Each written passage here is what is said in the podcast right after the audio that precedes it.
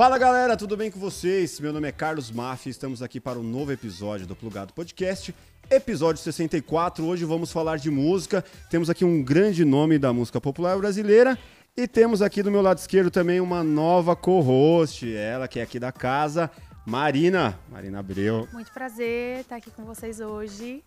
E aí, preparada? Preparada, eu acho que sim, né? E você, tá preparada? Eu acho que sim, vamos lá, então, né? Vamos lá. Temos aqui uma pessoa de grande relevância. Eu estou me preparando. Musical. Uhum, é o Sam, Sam Dami. É um prazer estar aqui batendo um papo com vocês e com todos os telespectadores aqui. Muito obrigado pelo convite, galera. Obrigado pela presença. Já fui super bem recebido, já com cafezinho, aguinha, já fizemos um som, é ou não é? Isso aí. É isso. Tem muita bagagem, tem é. muito para falar. É, você fez um grande sucesso com o Sambô. Né? Sim. Né? Não sei, é, o Sambô. O Sambô de 2006, 2006, 6 até 2015 foi o período que eu fiquei na é, banda. É, impressionante que o Sambô eu conheci numa viagem que eu fiz para Pôr de Galinhas. E eu vindo lá no hotel, falei, puta, mano, quem esses caras que estão tocando rock com instrumentos de samba e tudo uhum, mais? Conta é. um pouco desse momento aí, como que foi essa, essa ascensão Cara, é, an não, antes, não acredito que tenha sido é, rápida, né? Porque vocês já deviam estar batalhando há muito antes tempo. Antes de conhecer, o, antes de participar do Sambo, a gente estava numa batalha gigante com a, com a música, né? Uhum. Viajando para todos os cantos, fomos para o Rio de Janeiro, enfim. Tem muita coisa antes do Sambo, que a gente pode até falar. Sim. Legal. Mas o me chamaram lá de Ribeirão Preto para eu tocar percussão, né? No, num grupo de samba. Sambas tradicionais, é, Arlindo Cruz, Zeca Pagodinho e tal. Samba raiz. Uma roda de samba tal. O já existia não há muito tempo, mas eu já conhecia, eram amigos lá de Ribeirão, né? Não era formado por empresários, era um Não, era um grupo de amigos. É, um grupo de amigos. Uhum. E daí a gente foi tocar no aniversário. E muito informal, sabe? Bermuda, chinelo e a galera ali do aniversário. Tinha umas 20 pessoas e tal. E resumindo toda a história, a gente fazendo sambas e os convidados eram roqueiros. Hum. Então chegou, chegou aquele cara ali na roda, falou: "Pô, para com esse negócio de pagode, você tinha que tocar um rock and roll, sabe?" Toca Raul. É, e a gente pegou e arriscou, né? É, com os instrumentos que a gente tinha, instrumentos uhum. de samba, a gente cantou a primeira música que foi uma música da Janis Joplin, né? Com os instrumentos Adoro. ali a gente fez uma batucada com aquilo. A Janis já fazia parte do meu repertório por por outras bandas. Uhum. Então foi fácil, foi natural para a gente é, conseguir fazer isso fazer aí. uma adaptação e ali. foi surpreendente para a gente, foi surpreendente para o público também. E aí começamos essa história de começar a misturar coisas internacionais inusitadas, né? Tipo Led Zeppelin, Supertramp, James Brown, com aqueles instrumentos que a gente tinha que eram bem típicos do samba, com exceção do teclado e da bateria que também tinha na roda, né? Sim. O Sudu é um grande baterista que sabe fazer esse mix de tocar samba. Ele é muito swingado, mas ele toca é, ACDC muito bem também, tem sabe? Então ele rock, né? tem a, a, ele toca com o chimbal aberto, tem a pegada forte da caixa e tal, e ele faz essa mudança do samba com o rock muito bem. Muito interessante você falar que foi bem por acaso, assim, bem eventual que isso aconteceu, porque é, vendo de fora, como, como é uma proposta inovadora, assim, né, para a gente pensando samba e rock aqui, pensando no Brasil no momento que aconteceu, então é, parecia uma proposta, assim, né, parecia que foi pensado esteticamente antes, é. assim, né, é, mas então é interessante saber que foi bem por é. acaso que aconteceu. E foi engraçado que em todo o tempo que eu fiquei no sambo, a gente não podia ensaiar que se a gente ensaiasse dava errado. Caraca, Porque a gente legal. tinha ideias muito diferentes na música, assim, né? Então a gente estava naquela roda fazendo um som. Se a gente fosse pensar em fazer alguma coisa, cada um tem a sua ideia. Né? Então, ia, sempre que a gente ensaiou, deu errado. A música não andava, a gente tirava a música do, do, do repertório. repertório. Nossa, Mas em, em, algum momento você chegou a, a pensar que aquilo era muito rock para ser, samba, samba e ou muito, samba, samba para ser, ser rock. rock. Olha, é, depois a gente conversando, a gente falava, poxa, isso aqui não, não sabe? É Tava numa zona cinzenta ali, talvez? Não, mas olha, a primeira vez que a gente fez foi surpreendente de bom pra gente. Uhum. A gente falou, poxa, que legal, cara, sabe? Cantar essas coisas que a gente sempre cantou em bandas de rock e tal, de uma forma swingada e com instrumentos de samba, sabe? e sair tão natural, a gente gostou muito. E, poxa, e o fato da gente ter gostado já, já foi massa, sabe? É então a gente pegou e tocou e começamos a brincar com aquilo. É, brincar mesmo, sabe? Que, que pede uma, daí a galera empolgou, né? Aham. Pedia, Ah, vai YouTube. pedia de tudo. E a gente chegou a tocar de tudo, né? Não, Aham. não gravamos de tudo. Mas comercialmente era complicado? Comercialmente, como você diz? Na forma de se enquadrar. Não, cara. a ge- a ge- como tudo que é sucesso, que é impressionante, tudo que, que é criticado e que vira meme, acaba fazendo sucesso. Aham. É uma coisa muito louca. E a gente, a gente foi muito criticado. Tinha muito hater na época já ou não? Tinha, Tinha? tinha, tinha, tanto radicais do rock and roll quanto radicais do samba. É. Meu, é. isso aí não, sabe, você tá mexendo numa obra sagrada aí de uma banda de rock. Porra, tragédia na Irlanda, vocês vão transformar Sunday em, Bloody samba. E, É. e, e a galera do samba também, que isso aqui não é samba nem aqui nem na China tal. Mas na nossa cabeça a gente tava até então. A gente nem sabia o que a gente estava fazendo, a gente só tava tocando e. E Curtindo uma onda. ali. curtindo uma onda ali, Aham. sabe? Misturando dois gêneros musicais, é isso. É, e que nem, nem, nem veio da nossa cabeça. Né? A gente, na verdade, a gente percebeu que a gente tinha as peças certas para fazer isso, enquanto isso aí estava acontecendo. A gente nunca imaginou, não, vamos botar aquele cara, que aquele cara é legal para fazer isso que a gente sabe. Foi uma coisa que só aquela banda, com aquela formação, conseguiria fazer. Tanto é que eu já tentei fazer da mesma forma até, e não é a mesma coisa, sabe? Como eles também, hoje que a banda se dissolveu, não conseguem fazer a mesma coisa. Sim, fazem um bom trabalho, porque são ótimos músicos, Aham. e a minha banda também, é um- na minha opinião, é a melhor do mundo e região. É. Mas aquilo lá era uma, uma mágica que aconteceu, aquilo lá e.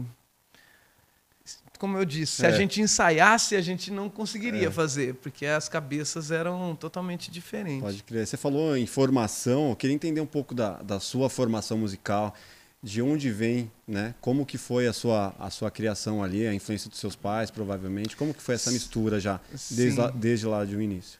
Sim, eu, eu, eu comecei a pegar gosto pela coisa através das escolas de samba, né? O, a minha mãe era porta-bandeira Ah, e é. o meu pai com os dois tios faziam malabarismo com pandeiro na, nas escolas de samba. Então eu com meu primeiro ano de idade, de fralda, assim, comecei a desfilar com eles, né? Quando eu comecei a andar, eu já, já dava os meus Que primeiros era? passos. Era no interior, em Descalvado e em Aham. Bauru, que é a minha Pode cidade, as duas minhas cidades, né? Que eu Sim. nasci em Bauru e fui criado em Descalvado. Meus pais separaram, então eu passava em Descalvado com a minha mãe, férias com meu pai, e, né? Ficava terceiro, nessa. de, terceiro de Bauru que vem aqui, já veio o É. Marcos Pontes, que é de lá. Ah, Verdade. O Coruja BC1 também, É. o rapper.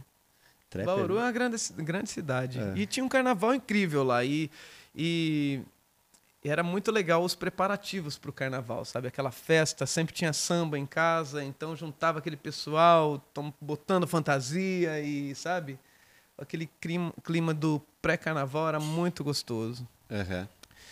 E daí assim foi indo, até, né? Fui pegando gosto pela coisa, toquei pandeiro, fiz o meu primeiro show com oito anos de idade no Tênis Clube de Campinas, já fazendo malabares com uma banda de samba e nove mulatas, assim. Era um projeto Brasil Exportação, né? Vendendo samba com, com cabrochas e, né? E tal.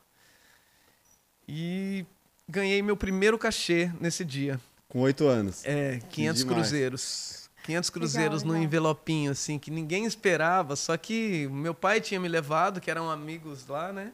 Saiu nos 80. Anos 80. É. E essa ideia dos malabares com o pandeiro veio dessa influência também, É, circense, sua. é, eu sempre que, queria fazer queria fazer parte do grupo da família, né?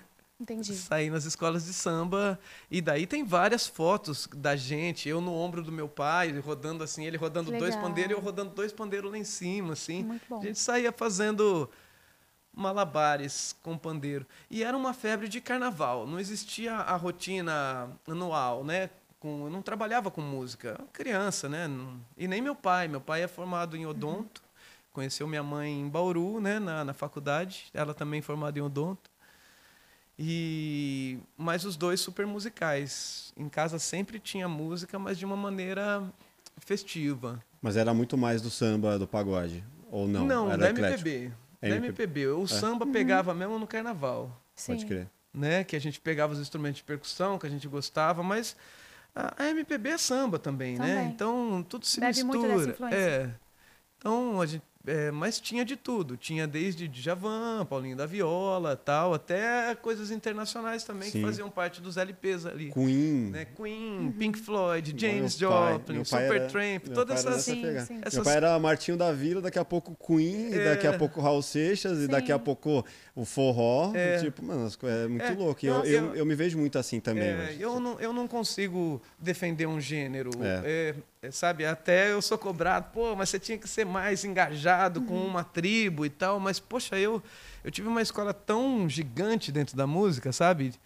E... A gente estava conversando sobre isso esses dias também. Como as nossas influências, a minha também, foi muito assim, é, de vários gêneros, assim. É, de ouvir muito MPB quando eu era muito nova e de depois ter, ente- entender um pouco mais da atitude do rock e de começar a entender outros, outros estilos. Mas até fazendo um paralelo, porque é engraçado, é, quando as pessoas começam a falar ou defender muito apenas só um lado ou outro do gênero como se fosse coisas completamente distintas. É, eu lembro que no começo do ano, é, a Rolling Stone indicou a Anitta como figura Hum. do rock, no, não lembro se do ano, algo nesse sentido. Hum. E aí a chuva de haters, né, em cima daquela, daquela indicação, Hum. porque a Anitta, como assim? Ela canta funk, ela canta pop e tal. Mas no sentido de que o rock é uma atitude. Aí se o rock pudesse ser uma. Eles falaram, na verdade, que se o rock pudesse ser uma pessoa, essa pessoa hoje seria a Anitta, falando em Brasil, né? Hum. E aí, nossa, polêmica, né? Só que eu acho que tem Ah. um pouco a ver com essa, com uma atitude, entendeu? Que as Total. pessoas esquecem também. Total. Que é o que é, o que é, o que é ser rock, sabe? É. Hoje, assim. É. A Super Então, Combo veio aqui, a banda, sabe, e falou é. exatamente, falou assim, É. cara, a Anitta tem mais atitude do que muito roqueiro por aí. Muito roqueiro. E aí, nossa, chuva de hater. É, também. Mas, mas, Mas, então, meu, tem mas um é- pouco sobre é- isso, entendeu? Meu, eu, eu, eu, sinceramente, eu, não, eu, eu tenho muita dificuldade de dividir tribos, cara. É, né? Eu, eu navego em toda, todas elas numa boa. Eu acho que em todas tem a, tem a música ruim e a música boa, sabe? E eu, como músico, eu, claro que eu vou é, atrás da música boa, da- sabe? Do que eu gosto, pelo menos. Que- Porque o que, que é música boa, né? Pois é, muito subjetivo. Né?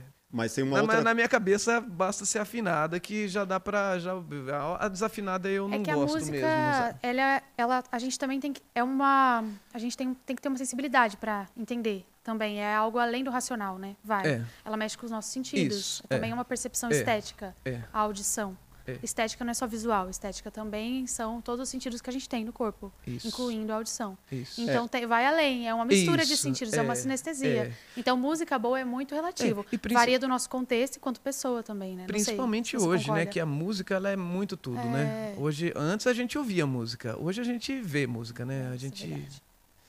Antes a gente pegava para ouvir música, né? A gente punha o. LP, a gente tinha o rádio, tinha um, né? Não que hoje não tenha, mas hoje a maneira mais fácil de se ter acesso à música é um conteúdo completo, é audiovisual, né? Você acredita que é, temos uma geração hoje que por conta de uma ansiedade, por conta de um, é, vamos dizer, conta de uma, de, de uma ansiedade e de uma necessidade de ter a coisa muito rápido, ele não consegue apreciar o que o artista quer passar, muitas vezes? Muitas vezes. Eu acredito. Eu acredito e sofro com isso. Por quê? Ah, porque é, é muito rápido mesmo, né? Os, as, as plataformas de, de música, elas, elas te levam a isso, né? Se você estender muito numa introdução, por exemplo, e soltar suas músicas no, no, no Instagram, você vai perder sua música, porque vão passar o dedo para cima, não vão ouvir o segundo acorde da sua introdução, sabe? Então você para você trabalhar com música hoje, você tem que prestar atenção nessas nessas ferramentas de acesso à música, né?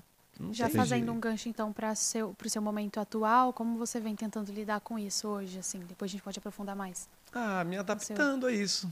Me adaptando a isso. Eu Tem que, tive tem que estudar cinema para ser músico. né? É. Eu tive que ser mais direto, de certo ponto, na- nas minhas músicas, porque, poxa, eu sou um cara, como eu disse, eu gostava de Pink Floyd, eu gostava de coisas mais. E que eram pop, né? Que eram músicas acessíveis na época delas, né? E hoje elas não, não teriam vez, com toda certeza. Sabe? Você botar na rádio uma introdução do Pink Floyd, Pink Floyd não existiria. O Faroeste Caboclo faria sucesso hoje? Cara, Faroeste Caboclo, Caboclo eu acho que é um. é- eu não sei, eu tenho minhas dúvidas porque é uma história, né? E a galera gosta sim. de ouvir história. Sim, Então você contar uma história, às vezes você, você ouve podcast, por exemplo, pode crer. e você fica ali amarrado naquela história. Mas eu acho que é um caso à parte, Faroeste Caboclo, né? Uhum. Pelo, pelo, pelo tempo, né? E pela, pela, pela construção da letra, que é uma coisa sensacional, revolucionária e tudo mais, né? Pela ascensão que, tá, que tinha no momento Legião Urbana, quando eles lançaram, né? Uhum. Dali do... Não era uma banda qualquer que estaria, que estaria lançando Faroeste Caboclo, né? Não. Tinha uma pegada ali que eles estavam no, lu- no lugar exato, né? É, onde eles precisavam um estar. Já estavam em Brasília, né? Já tinha toda uma, É. uma pegada que trazia assuntos que É. normalmente não se falava, É. assuntos polêmicos, assuntos... É, era uma banda que estava em evidência, né? E todo mundo prestou atenção, né? Quando lançaram aquele disco. Sei lá, já e tinha quantos discos antes daquilo? Acho que já tinha dois, né? Dois.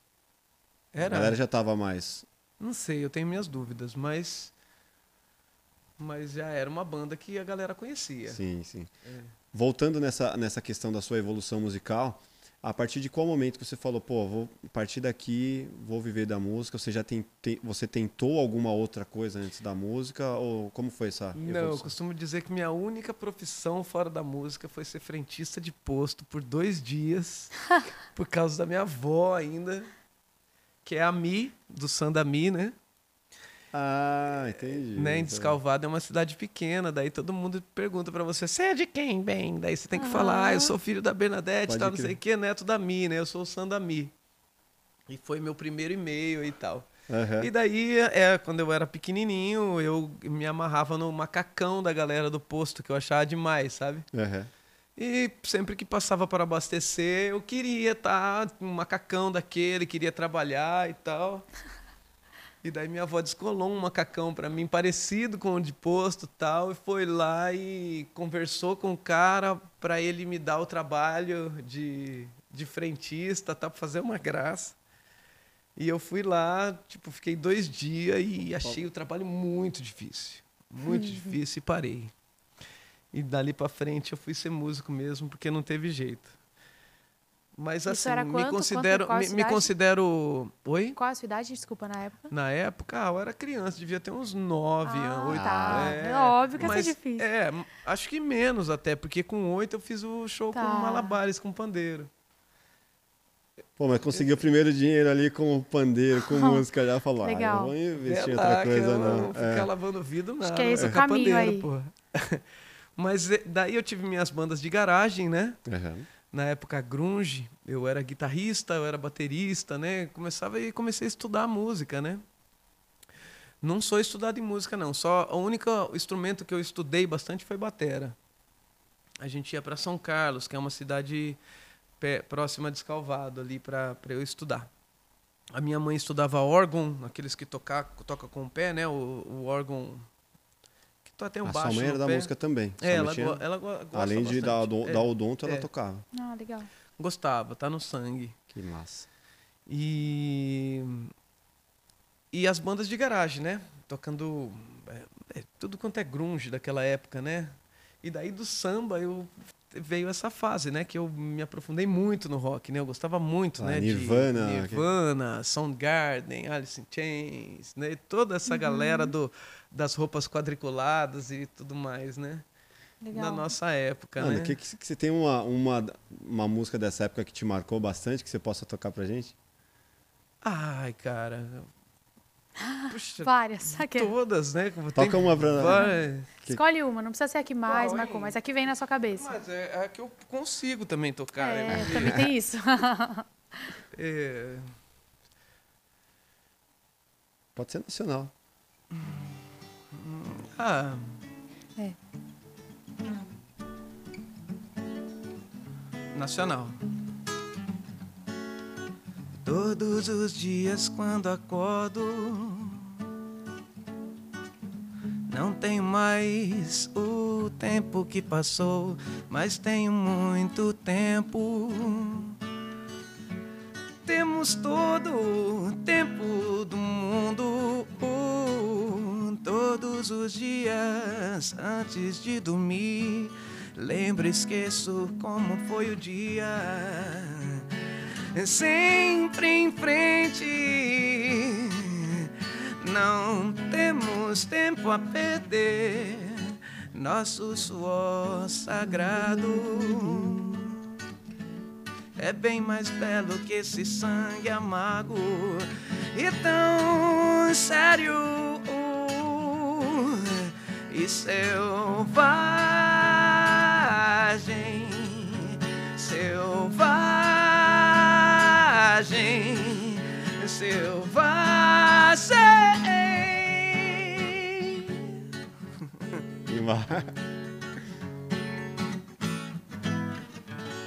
Você tem um timbre, Legal. cara, que eu não, não- não- Como que. Qual que é o, a classificação do seu. É Ah, barítono? Dizem por aí que é tenor, Tenor. mas eu não, não, não, conheço, assim, não, não, não entendo de, do que. é- Aonde está a minha voz. É, eu sei que eu tenho bastante agudo, mas eu agudo. não tenho. Eu sofro com, com os graves, né? É. O meu timbre todo é agudo. Mas você fica convertendo para as músicas clássicas assim, você tem que converter, subir o tom para para É, ficar adequado. Ah, é, poxa, a partir de um, um tempo, Mafia, eu, eu parei de, de tirar igualzinho as músicas, sabe? Eu falei, puxa, eu tenho que interpretar da minha forma, É. sabe? Tá então, eu, eu procuro, antes, antes eu cantar, an- antes eu canto ela para achar uma forma agradável, onde eu consiga dar um punch na minha voz, mas ao mesmo tempo não seja tão forte, para achar a região da minha voz. Depois eu vou lá no violão e acho onde está. Legal. E daí eu. Eu... Normalmente é um pouco mais harmonizar. acima do que o original. Ah, depende. Depende, se for uma intérprete for feminina. mulher, é. é. Sim. é. Massa. E como que é o processo de você, você assim, você já fez várias músicas é, de grandes intérpretes. Eu sempre fiquei na dúvida, como que é para ter todas essas autorizações desses grandes mestres da música para poder fazer um- uma regravação, Poxa, por uma in- versão? Por incrível que pareça, as, as liberações nacionais elas são mais trabalhosas que as internacionais. Por Caramba. exemplo, você pedir uma música, sei lá, do Frejá, é, pode ser mais difícil que pedir para o Rolling Stones, por exemplo. Não Caraca. sabia É. disso. Por Legal. quê? Eu não sei se é uma política deles lá, mas você trata com, a, com as editoras né, de cada gravadora e eles vão te passar um valor e É tudo o cara mais. que, que É, tem o fonograma. É. é. São poucas as versões que a gente fez, tanto com o Sambo quanto na minha carreira é, solo também, que teve algum, sabe, alguma coisa... Já teve de, tipo, não liberar. Ah, essa eu não libero. E não libera mesmo, assim, não Sim, tem não nada, tem sabe? Aham. Mas foram muito, hum, sabe, raro, assim. Acho que teve Jimmy Cliff, que não liberou para uma ocasião. Tá. Bob Marley, que não liberou também. Família, né? É. Os- o- Mas, enfim, todas, tipo, James Joplin, Led Zeppelin, né, o tio... Legal. Conta uma que você gostaria muito e falou, puta, um banho de água fria não liberar. Ai, cara, é- é- essa, é, Bob Marley, por exemplo, foi um banho de água, água fria, porque a gente, eu tenho uma música que chama Nobre Cidadão, e a gente começava com... Né? E daí a gente já faz- fazia só a introdução e daí entrava na minha música. E daí eles não liberaram a introdução. Daí a gente já tinha gravado o fonograma, né? Daí, puta, Na fé que já tá. cara, Daí teve, daí teve aquele trabalho ninja de edição, né? Que a gente acaba dando um jeito para se fazer, né? Para soltar o fonograma. Aham. E tem Mas foi alguma uma pena. música que você acha que foi um marco, assim, para a trajetória do sambô? Enfim, na sua trajetória dentro do, do sambô? Uma que tenha. eu lembro que eu que é era bom. muito nova e era, eu lembro da repercussão do Sunday Bloody Sunday e teve uma repercussão e pe- pessoas falando, opinando. gostando, desgostando e tal. E, é, e aí a banda vai ganhando mídia também, né? Sim. Com isso, É. com essa repercussão, independente de qual seja. Eu Mas acho tem que alguma Sunday música? Bloody Sunday foi a música que mais evidenciou assim, Entendi. o sambô. Mas eu nem vejo por aí. Eu já vejo é, na- no conceito de misturar rock com samba era o sambô, sabe? Não era uma música ou outra. Ah, sim. Mas ah, eu acho que Sunday Bloody Sunday foi a que ainda eu toco ela porque eu não posso ficar sem tocar. Todo lugar que eu vou, a galera pede pra eu tocar e tal. Legal. Vocês chegaram a fazer Charlie Brown também, né? Sim, a gente tocava de tudo, cara. A proposta era fazer festa, né? E, então a gente tocava tudo que era sucesso em samba. E o que era samba tocava em rock. Não, o que era rock tocava era uma banda de samba. Aham. O sambô era uma banda de samba. Mas, né? Eu já, na minha carreira solo, eu já, eu já fiz É, foi no diferente. solo então que eu. É, É. Ah, legal. O que era samba, eu tocava em rock, enfim. Eu, E fazia esse mix. é, fazia né? esse mix. Não faz mais hoje? Cara, faço também. Faz. Faço também. Você falou do seu novo álbum. Que... É, o meu novo álbum, o Sunset, ele vai, é um álbum de samba. E então ele ele tem vários sucessos e músicas autorais e, e um, algumas, algumas coisas que eu trouxe da época do sambô, Uhum. né? Fiz uma festa no quintal de no quintal do circo, né? Lá na, na granja, ali na Granja Viana, tem a Ciacá, que é uma não companhia de ainda. circo. Então tem um galpão atrás de circo e a gente uma, um gramado com uma piscina. Então a gente fez uma espécie de uma, não é uma roda que a gente montou meio para as câmeras, né? E fizemos um churrasco, tomando cerveja, batendo papo com os amigos. Não era para um grande público, era só para os brothers mesmo, assim, para a gente fazer um som, registrar isso num processo pós-pandemia, né? Que a gente estava todo saindo da depressão, então a gente queria ah, né, dar aquela né? né? Tanto a gente que trabalha com a música quanto os artistas circenses também. Então a gente, então foi uma festa. Então tinha lá tecido, tinha lira, tinha um monte de coisa para a galera ficar brincando ali enquanto a gente tocava, sem ensaio para isso, sabe? Então esse foi o registro do Sunset num num pôr do sol que no dia estava nublado, não foi o melhor pôr do sol do mundo. Mas Faz na um pós. registro aí Quer do- trocar o céu lá, a gente É, troca aqui. é, a gente faz na pós-produção. É, boa, boa, boa. Aqui a gente troca céu, apaga Mas, cabo, poxa, faz o que foi, for preciso. foi muito gostoso ter gravado ele e ele vai sair agora, cara. Que legal. A Qual gente, que é a, a formação dos músicos? O Sunset é baixo, batera, guitarra, violão, bandolim, cavaco, né, numa pessoa só, do carrapicho, teclado e três percussionistas. Ah, é uma bandona. Bandona. É. Bandona, a gente fazendo festa, batucando, cantando de tudo, tocando de tudo. Mas tem uma influência mais samba do que. É samba. É samba. É samba. Tem É alguma samba. referência, assim, algo que te colocou nesse lugar de, não, vou fazer um trabalho autoral agora? O que, que te levou a isso, sei lá? Pra eu. Uma ideia sua? Pra eu. Você diz nesse trabalho ou alguma é, nesse coisa. agora, nesse, no Sunset. Ah, teve uma, teve uma coisa bem interessante para esse trampo que eh, eu, eu componho também, né? Uhum. Mas eu fiz um post no Instagram pedindo música para compositores, de compositores de tudo quanto é tipo, sertanejo, funk, forró, o que vier. E criei uma conta no WhatsApp Business só para eu receber essas músicas. E cara, vieram mais de mil músicas para eu ouvir. Nossa. De tudo quanto é gente. Gente que não tinha nem harmonia saía cantando assim, Uhum. ó, e mandava a letra pra mim, sabe? Música dar e vender, assim, sabe? E daí eu peguei quatro dessas, dessa lista e gravei. Que legal. Músicas incríveis de compositores incríveis. Muito legal. Galera nova mesmo. É, galera nova, que eu não, não conhecia, acabei conhecendo por aí.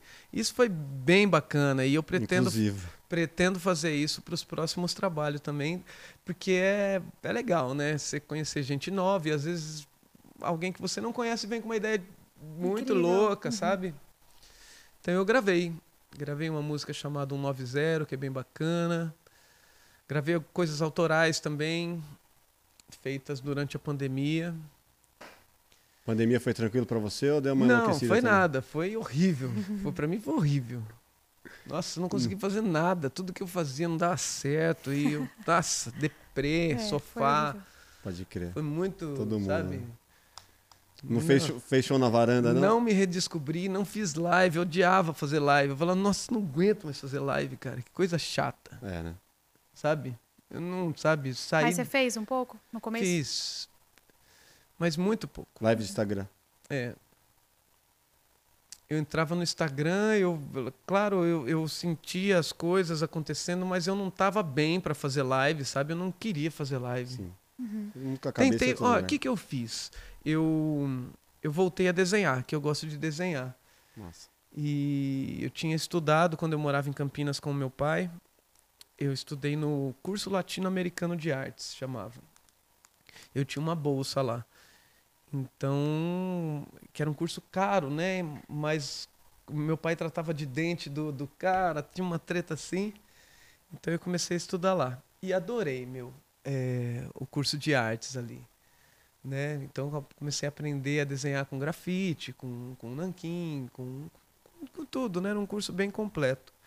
E me apaixonei por aquilo, por esse tempo. E fiquei todo esse tempo parado, sem desenhar, sabe? E na pandemia eu, eu, eu pelo Instagram eu vi um amigo meu que postou um desenho. Daí eu vi o cara, entrei na página dele, que era o professor dele, acabei descobrindo que esse cara tinha feito o mesmo curso que eu tinha feito. Mais ou menos na mesma época. Só que ele é um monstro desenhando, sabe? Você Ele- falou, podia ter sido eu. é, ele é um monstro desenhando. Charles Laveso s- chama. E daí eu comprei o curso dele e a gente até conversou sobre isso, né, sobre essa passagem pelo curso. E comecei a estudar novamente. E foi sensacional, meu. Porra. Se vocês virem no, no meu Instagram ali, tem a primeira, o primeiro destaque ali, chama Sanzices, né? Que tem os meus desenhos e tal, que é realismo, Legal. né? É, rostos o- e, e tal. Anatomia. É. estudando- Puxei demais. Isso aí foi um, um, um bagulho que me salvou, assim, na, na bom. pandemia. E outra coisa que eu fiz também foi molho de tomate, molho pesto também. Aprendi a cozinhar assim do nada. Eu que era um cara que só fazia omelete e miojo. Eu também. Não fazia Né? carne, não fazia nada. Aprendi a fazer umas carnes, aprendi a fazer umas coisas Pois legais. é, cara. E foi muito legal. Por que que aconteceu? A minha irmã trabalha com produção, né, também artística. Tanto do circo como de música e tal. Hoje ela é minha agenda e tudo mais, é meu braço direito, a Carol. E daí ela teve que se virar também, montou uma padaria de pães artesanais, tal, e né, com pão vivo, né? Sim. Mas se chama Pão Grangeiro, sensacional. E, e montou uma, um trailer para sair atendendo aí, sair vendendo, se virar. Vender em condomínio, né? Essas coisas. É, e deu muito certo o negócio dela, meu. Ela Que vende legal. hoje mais de 100 pães por dia, assim. Massa. Pegou uma clientela foda. E eu e ela conversando comigo, "Pô, você tem que fazer alguma coisa, tal. blá." Daí eu aprendi a fazer molho na marra. E foi demais também, cara. Faz Ficava uns uma, molhos uma especiais, né? delícia os molhos, meu. A gente fazia, tipo, fazia 50, 50 molhos, assim, de- nos vidrinhos, né? Mas Pra é uma vender coisa- também os molhos? Pra vender. Ah, Daí eu legal. comecei a vender na padaria dela Aham. né, que era, era recheada só de artistas trabalhando, né? Todos os artistas que ficaram sem trabalho na pandemia começaram a fazer molho, doce, bolo. Teve um né? comediante que veio aqui também, o Legal. Edson Júnior, tava fazendo pão. É, todo mundo começou a se virar, fazer as coisas e vendia tudo na padaria dela. E aí foi, foi- era, era legal pra caramba. Então ela sempre levava as de- degustações. Olha aqui ó, o doce de tal pessoa, olha aqui o, o Nossa, licor que de legal. tal pessoa. Entendi. Sabe? Olha aqui. Já faz o o- merchan. É, a geleia, que geleia de pimenta de tal pessoa tal. Sim. Você falou, antes- da gente começar, você falou do X de Pirituba a Santo André. É. Você gravou essa também? Eu gravei, mas não lancei ainda. Mas vai lançar. Vou lançar. Eu gravei, deu- gravei várias músicas autorais junto com, com, com essa música que chama Xi, de Pirituba Santo André, lá na Gargolândia. E o Garga é um, é um dos compositores de, de Xi, né? Ele e o Kleber Albuquerque. Que é uma música E- sensacional. Sensacional. E daí, enquanto eu estava gravando o meu disco, a Gargolândia é o seguinte: é, um, é ali em Alambari e tem um esquema de hospedagem e alimentação, assim. Então parece um spa de engorda, sabe? Porque você dorme bem, come bem demais. Café da manhã, almoço, café da tarde, janta, no finalzinho ainda tem alguma coisinha, sabe? Puta estúdio cheio de equipamento bom, Uhum. clima gostoso, no meio de uma preciso- fazenda. conhecer esse lugar aí. Sensacional, com piscina. Então a gente levou a família, sabe? Que Ficamos hospedados lá. Ficamos uma, uma semana gravando o disco.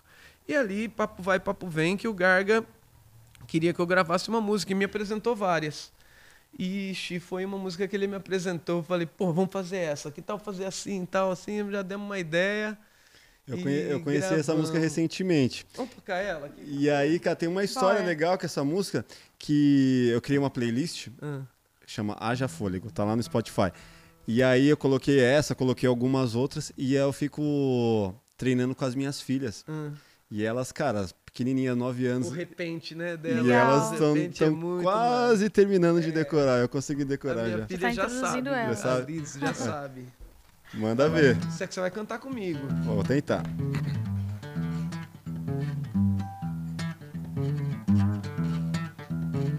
Xi, o trem tava cheio. O rapa veio e quis pegar no meu pé. A gente vive velho nessa pauleira. Quem dá bandeira, quem não sabe como é. Eu tô na minha, mano, eu não dou bandeira. Eu tô chegando, eu aí, ó.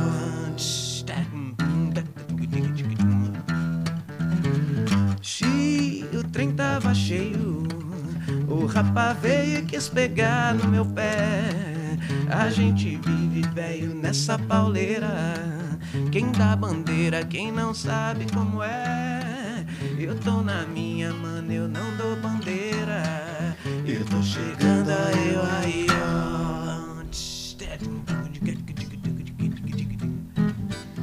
Eu vendo faca, vendo porro de casaca, parafuso, pira, fraca, vendo tudo que tiver. Pneu, catraca, fumo de arapiraca, pururuca, jararaca, fechadura, fechiclé. Vendo chiclete, capa de vídeo, cassete, dentadura, chocolate, cotonete, chaminé. Vendo chiclete, Precisa vendo tudo que tiver. eu vendo bike, tênis, Nike, look, slack, drops, kits, coca LED, de Pirituba, Santo André, yeah, yeah.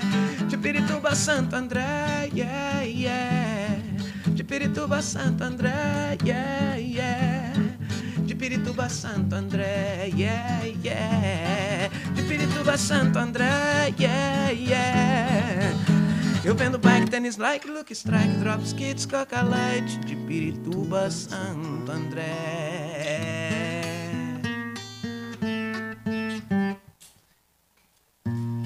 Será que eu. Muito bom. Vamos fazer Adorei. mais uma.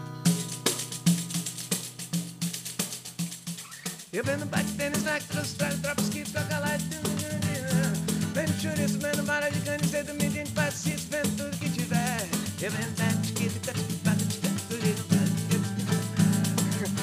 Ai, que letra difícil essa Eu vendo bike, tênis, like, look, strike, drops, kits, coca De Pirituba, Santo André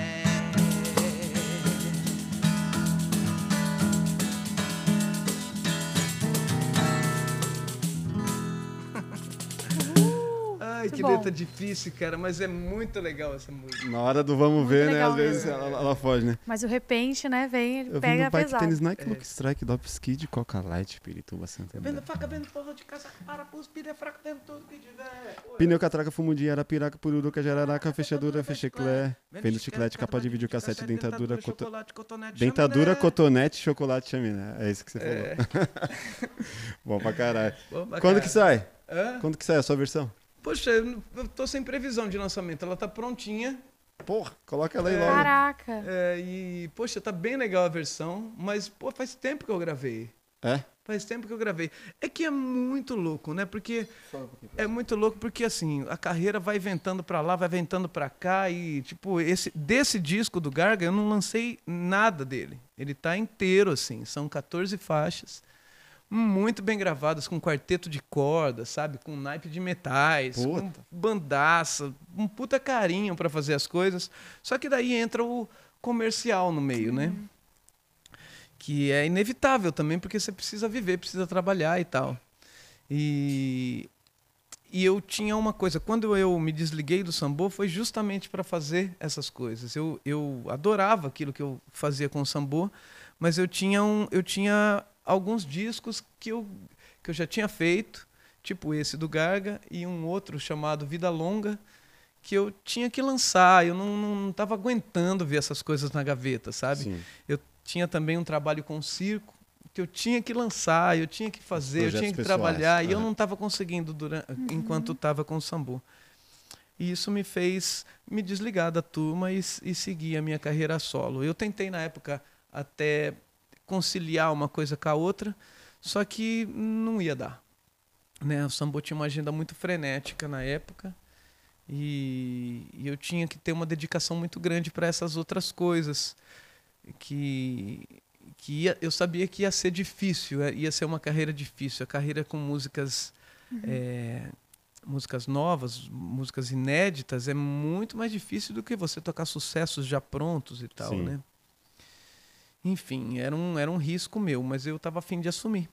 Mas é, eu vi numa matéria que você falou que você não estava completo no É. sambô. Enquanto, enquanto músico, É isso. enquanto Não, não, profissional. isso- não que eu não gostava, eu adorava. Subir em Sim. cima do palco e me divertia horrores, assim. mas né? você não se sentia completo.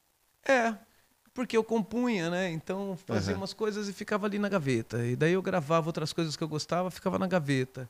Daí eu ensaiava uma coisa com que eu achava legal pra caramba e não conseguia fazer nada daquilo, Sim. sabe? Mas hoje com a saída e com a, esse essa nova fase, você se sente completo. Ah, me sinto. Mas É. porque eu tenho a liberdade de.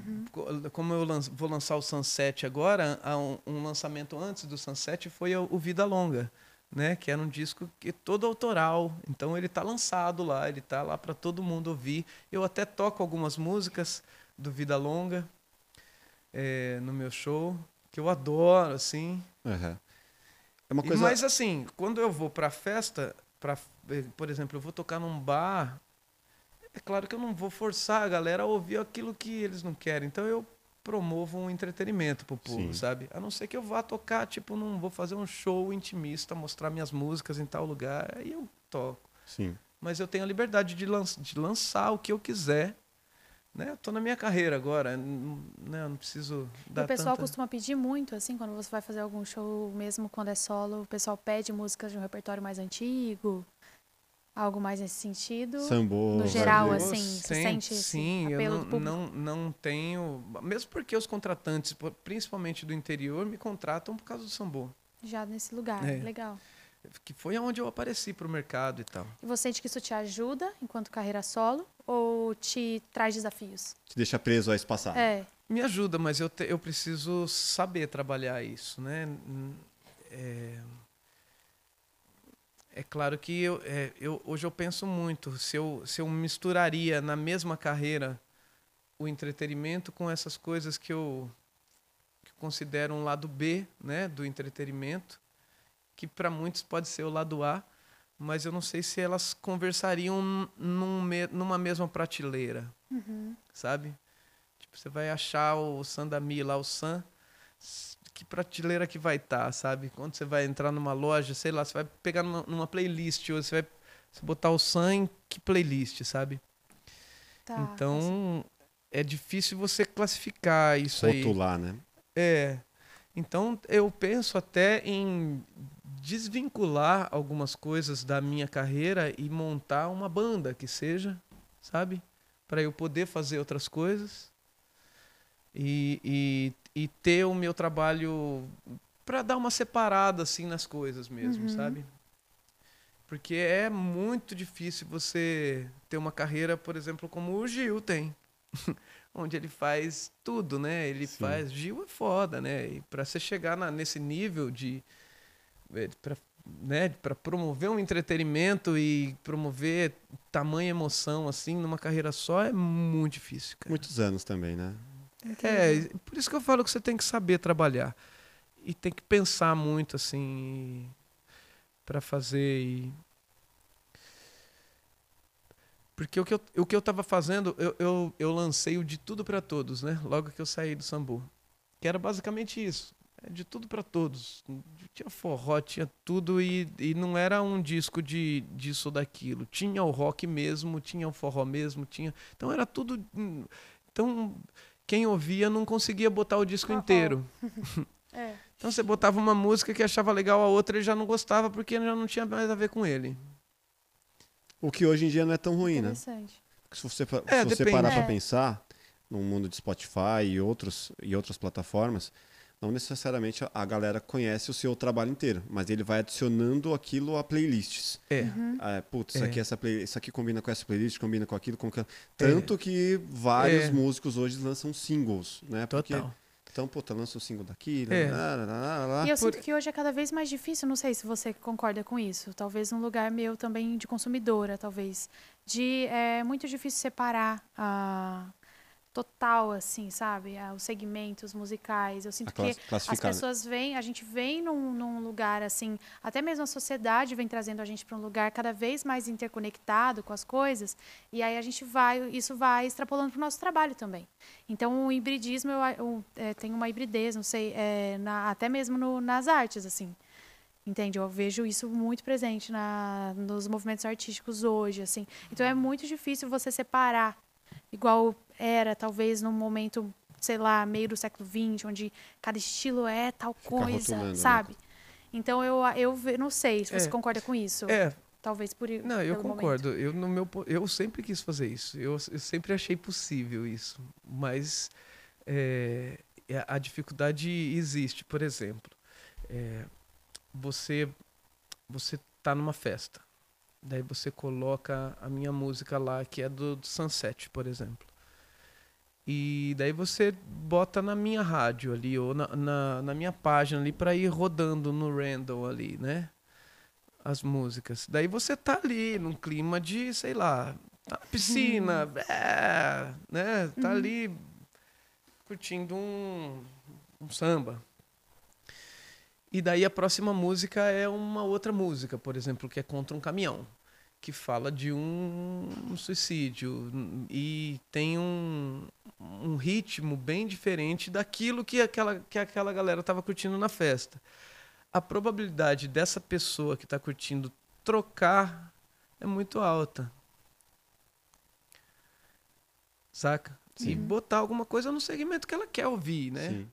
O clima que já entrou ali, né? O clima Pô, que e- já entrou. Galera entrou no Ó, clima do gosta disso samba. aqui, ó, o Sam, ó, conhece, ó, conhece o Sam, tá, ó, o, Sam, ó, o som dele, tá aqui, bota aqui. Daí a segunda música já entra um negócio meio nada a ver. Mas funciona para a questão de atingir, talvez, públicos divers- diversos, assim, nesse, nessa questão do link, né? É, um- é uma conversa parecida que a gente teve com o Cavalini sobre é, formatos de podcasts. Ou- Então, assim, o- que, que é, É, mais é, fácil você é. falar hoje? Com um público nichado, né? E você tem um podcast que fala sobre tecnologia, por exemplo, ou você pegar e falar com assuntos diversos, como a gente faz.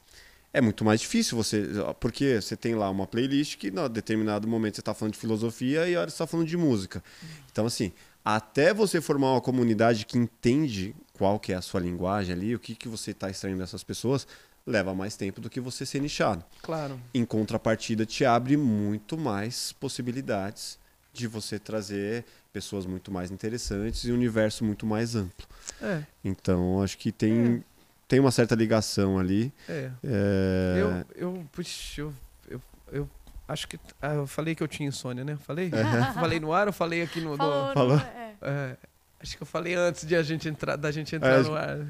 Que a gente estava fazendo Pode crer, aplicativinho e tal. Acho isso, o isso, isso tira o seu sono. É, acho que grande parte da minha insônia, acho que 90% é isso aí. O que vai ser da minha carreira amanhã, né?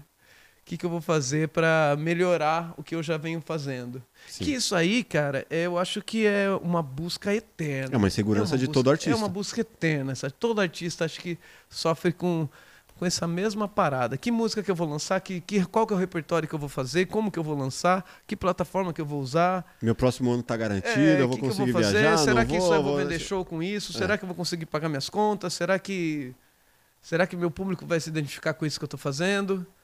É uma eterna insegurança. É, é uma eterna busca, né? É. E a gente, a gente, porque sempre depois daquele trabalho bem sucedido ou ou não, a gente vai querer fazer alguma outra coisa para se conectar tanto quanto ou mais com seu com seu público, né? Mas você não acha que é- fica pro próximo, né? Tipo, parece que você, É. todo trabalho você sente, fal... ai, faltou alguma coisa. É. E fica pro próximo. É. E todo é, É. uma Mas você não acha que é exatamente isso que, que motiva o artista? Porque Total, assim, a partir do total. momento que você tá com a vida ganha, cara, Ah, você tá com é. tudo garantido, você fala, ah, mano, quer saber? Eu vou lançar outro daqui a cinco anos, É. sei lá. É. Sim. E assim, essa, essa eterna busca, esse, É. eterno não É. sei o que, que vai ser o próximo É ano, uma acho- busca motivacional, né? É. Isso aí faz parte do pra mim motiva. é, Pra mim é bem essa motivador, assim. inconstância assim da Sim. De porra, tô, agora eu tô investindo nisso, mas ano que vem É. eu vou investir também naquilo outro e aí eu vou ca- caminhar por um lado é. parecido. E daí, você, claro que você vai fazer alguma coisa que não vai dar certo, né? Você vai falar, pô, vou dar um tiro aqui que vai ser. Puta, todo mundo vai gostar. E pelo contrário. A galera odeia, né? É. Meu, eu gostava muito daquilo que você fazia, você está fazendo um negócio que não tem nada a ver. Você acaba não levando mais gente pro seu show. E é um- uma roda aí que às vezes o tiro sai pela culatra, né? É isso. Cara, a gente tem uma, uma parada aqui que, como a gente trata muito de música, a gente tem uma playlist no Spotify, no qual a gente coloca uma música de cada convidado que vem aqui. Hum. E para alimentar essa, essa playlist, é, é, essa, a- e alimentar não só a playlist, mas também é, essa parte do nosso, nosso projeto, a gente pede uma história que tenha marcado essa música do convidado. Uma música do convidado com uma temática ali, com algo que tenha representado bastante sua vida. Queria entender, para música é muito mais difícil, né? Queria entender de você qual a música marcou sua vida e por quê. Olha, eu vou dar uma, eu vou, eu vou pegar minhas músicas, tá? Eu acho que eu vou pegar uma música chamada Os Quatro Cantos do Mundo, que é uma música que eu, além de eu gostar muito da música, ela, ela lida com esse, com esse, com esse papo que a gente está tendo. Que, e que tem a ver também com a minha saída do sambô na época, de eu querer esse ecletismo dentro da minha arte e tá buscando de alguma forma tá buscando, né? De tá buscando. O fato de estar tá buscando já é, é não saber o que que você está buscando, mas você está buscando, sabe? Sim. E foi um foi uma música que eu fiz um clipe também que a gente fez, onde eu interpretei sete personagens com, com uma câmera só. Que legal. Então foi um, foi um clipe bem gostoso de fazer e, e- e eu achei que ficou bem legal, por mais que tenha rolado essa simplicidade assim no clipe, mas é bem interessante.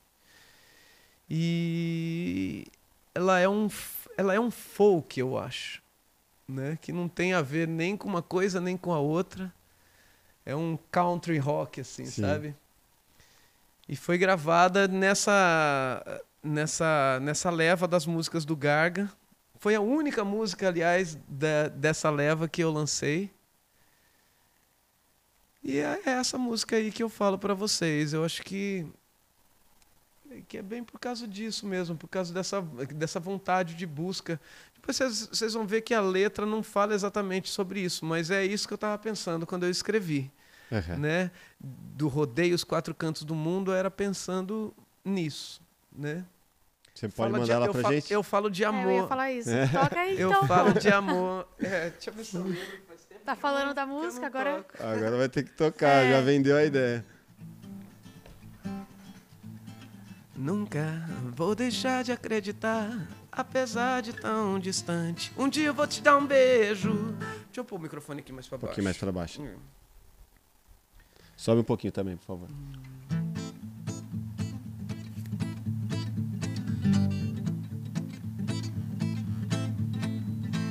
Nunca vou deixar de acreditar, apesar de tão distante. Um dia eu vou te dar um beijo. Então, esse beijo limpará nosso jeito de sorrir. Vamos ter a madrugada pra gente se apertar sem dó, pra gente se embriagar lentamente com todo esse amor. Vou pra fora o suor, rodei os quatro cantos do mundo, gastei meu all-star, tomei vinho do bom e do vagabundo, cantei pra te encantar. Oh, nunca vou deixar de acreditar, apesar de tão distante. Um dia eu vou te dar um beijo. Então esse beijo limpará nosso jeito de sorrir. Vamos ter a madrugada pra gente se apertar sem dó, pra gente se embriagar lentamente com todo esse amor. Pôr pra fora o suor, rodei os quatro cantos do mundo, gastei meu all-star. Tomei vinho do bom e do vagabundo, cantei pra te encantar. Oh, enquanto teu olhar estiver brilhando, eu vou estar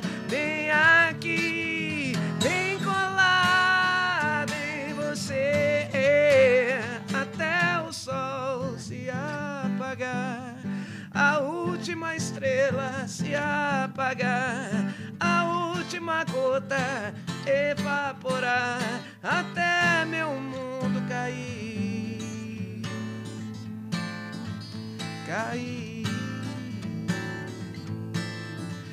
cair.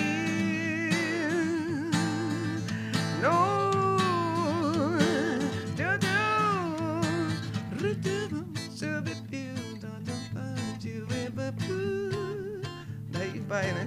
Bom pra caralho.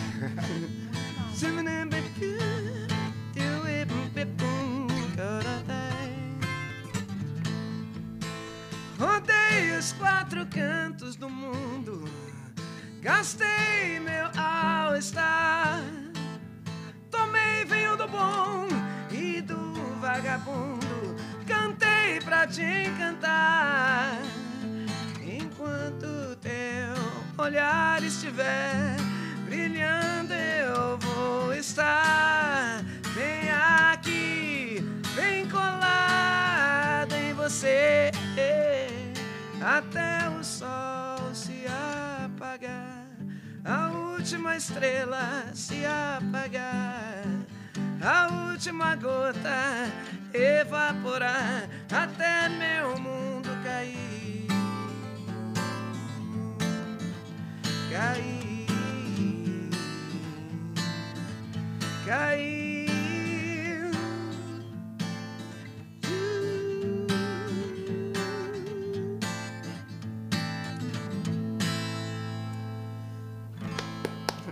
pra caralho. Nossa, cara, fazia tempo que eu parabéns. não tocava. Eu não Legal, toco legal. violão, não, viu, cara? Toca eu pra toco- caralho. Eu toco aqui pra arranhar minhas músicas só. Você é da bateria, né? Você vem da, da É. bateria, percussão, essa... É, eu toco pandeiro. Meu instrumento é o pandeiro, pô. É, Eu adoro que os músicos normalmente tocam uns 15 instrumentos. Ah, eu não toco isso não. Aí pega, ai, toca pra caramba. assim. Ah, mas é perto de quem toca, Sim, eu, eu sim. arranho. Eu, eu- Mas mas é a preferência também, né? O quê? Prefere o pandeiro, prefere a percussão, ou não? Não, nem é preferência. É que eu. É prática, né? Aham. Então você. Você, Anos acaba e anos. pegando a prática do instrumento, você meio que dorme com ele debaixo do braço, né? Então fica mais fácil de você executar. O violão dá aquelas encrespadas, dá aqueles negócios que você vai para um lugar que você não conhece, né? Tem um, um lance que a, a gente tá na, na- no mês de Copa do Mundo e você chegou aí pro Catar, você tocou lá. Conta essa. É. Como que foi esse, essa história? Levanta um pouquinho. Foi muito legal. A gente- eu- foi logo que eu, que, eu, que eu tava começando a carreira solo, né? Daí tocou meu telefone. É, daí veio, ô guerreiro, queria que vocês viessem tocar aqui no Catar. Então, parece piada, né, pra gente. né? Do nada. É. O meu telefone ficava, o telefone de contato ali da, da agenda fica no Instagram, então, então fica fácil de, de todo mundo ter, né? E daí era o Rodrigo Tabata, que era um jogador, ex-jogador do Santos, camisa 10 do Santos, que foi jogar no Al Rayyan, Aham. lá, em, lá no Catar, e eles foram campeões daquele campeonato. E daí ele me procurou através do Instagram, ligou pro telefone e me, me levou a banda inteira para tocar lá numa festa sul-americana, né? Porque tem, tem toda tem todas as coisas ali do Catar, né? Com relação a álcool e coisas que a gente está vendo agora, a carne de porco e tal, e várias outras coisas que. As restrições, né? vezes, várias coisas, né? Mas eles fizeram uma festa sul-americana lá para os dirigentes do clube e para os jogadores sul-americanos, Os com cerveja e tudo mais. É, não tinha ninguém Aham. do Catar, Catari, né? Aham. Mas foi uma viagem muito legal. Pra gente foi muito legal ter conhecido a, é, a fundo aquela. A fundo não, né? Mas ter convivido um pouquinho, assim, da. De uma cultura tão distante da nossa, né? Pra, acho que foi a mais distante que eu já, que eu já presenciei, assim. É muito louco. É É muito louco. A, a- a relação da burca com as mulheres, sabe? O machismo. né? É. É um negócio muito doido, cara. Que assim, é, é muito difícil da gente dar qualquer opinião é, m- solta, assim, sabe? Mas Porque- você não é tão solto porque você vivenciou ali. Você teve de bem. eu, ah, eu vi, bem de eu perto. vi e assim, tendo, tendo os nossos costumes como base, a gente acha muito estranho, Surreal, né? É. surreal. Por exemplo, a gente estava num hotel lá, um hotel incrível, hotel sensacional, cara. Dá para ficar contando do hotel um dia inteiro, assim, de tanta novidade que tinha, assim, sabe? Desde o café da manhã até tudo, assim, né? Daí a gente estava na praia ali, do- da nossa forma tal. E com bermuda, chinelo, camiseta, assim, bem na nossa. E daí tinha uma família é, ali num guarda-sol, ali com duas crianças, o cara normal, as crianças também brincando numa boa, e a, e a mulher com uma burca, só com o olhinho de fora. Num sol de mais de 40 graus. Deserto, né, pô? Aham. Saca? E daí ela pegou, levantou assim, e pra ir na praia, ela, ela levantou a burca assim, foi até, molhou a canela assim, sabe? E isso pra gente é muito louco, né? A gente que tá acostumado com biquíni, né? Com, com, com tanta liberdade aqui que, que tem, né? E a gente vê uma coisa dessa, é uma coisa que choca. Você acredita que a Copa do Mundo de alguma forma vai deixar um legado, algo diferenciado, vai abrir um pouco mais essa visão deles? Ah, eu, eu não sei se vai abrir, mas eu acho super importante ter é, eventos mundiais, assim, pra, pra- até para gerar esse assunto, sabe? E, gerar polêmicas e gela- gerar coisas assim, sabe? De, de comportamento e de, de respeito, né? E, e de entendimento também, de, de inter- interculturais, assim, né? Porque como eu disse, é, é muito difícil eu falar vagamente sobre costumes, né? Eu não sei, né, cara? Não Sim. sei como. Não sei. Mas que é, é di- muito diferente e estranho, soa estranho Pra mim. quem vê de fora, É, né? soa, claro que soa.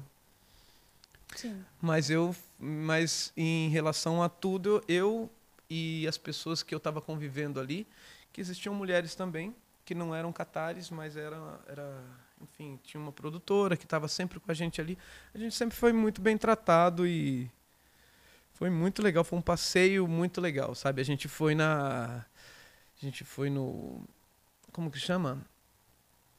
Ah, o mercado é Puta, não manjo.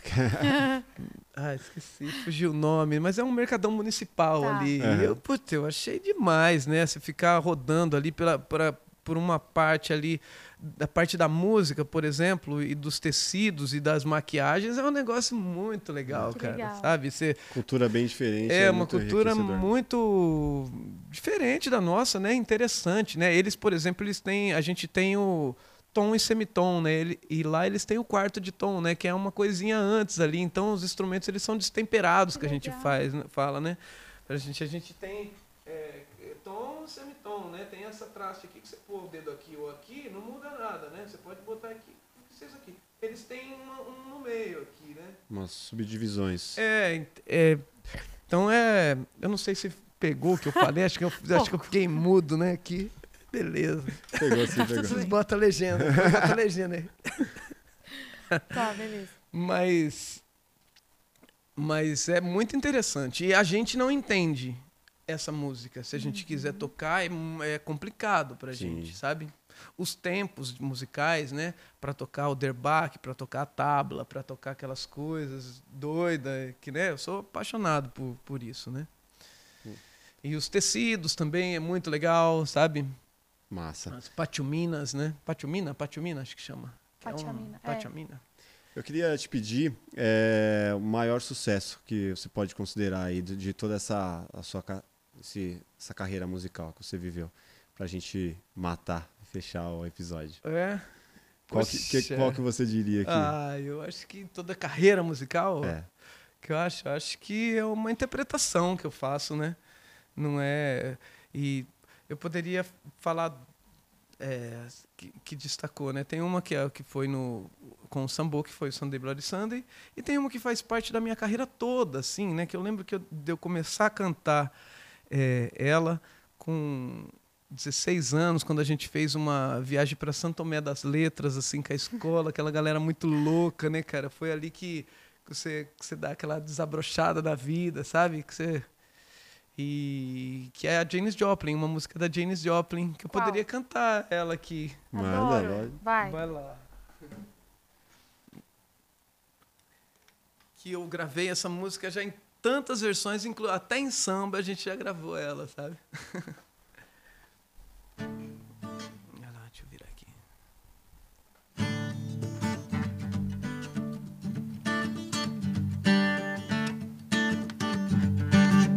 Plugado Podcast. Rio samanda, samanda. Rio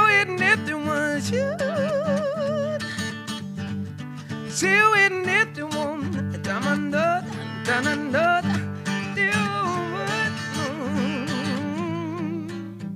So Lord, what's by me a Mercedes Benz? My friends are thrive Porsches and mass making mess. With horror of my lifetime, no help from my friend. So Lord, wants to buy me a Mercedes Benz. So Lord, to buy me a color TV. Darling for dollars, it's trying if I need. I'll wait for delivery this day until three. So Lord wants to buy me a color TV. So Lord wants to buy me a night on the town. I'm carried on your Lord. Please don't let me down. Try to love me by We next swam to low to buy me a night on the town. Real and one, seven up, seven up, real and one, some dub, I know. Real and down and up, and down and up, feel it and baby, baby, So, Lord. To buy me Mercedes Benz. And my friends are thrive Porsches and mass making means. Oh, it's whore of my lifetime, no help from my friend. And I, it's so Lord, I want to buy me a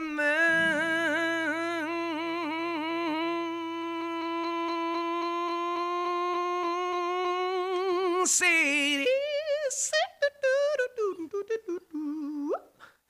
Bem.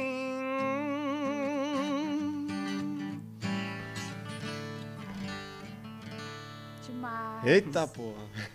Muito foda. Vamos pra caralho. Instrumento vocal Pô, mesmo. Mercedes-Benz, né? Né? Mercedes-Benz. Que foda, velho. É, Parabéns. Essa aí, desde os discos de vinil lá da casa do meu pai, da minha mãe.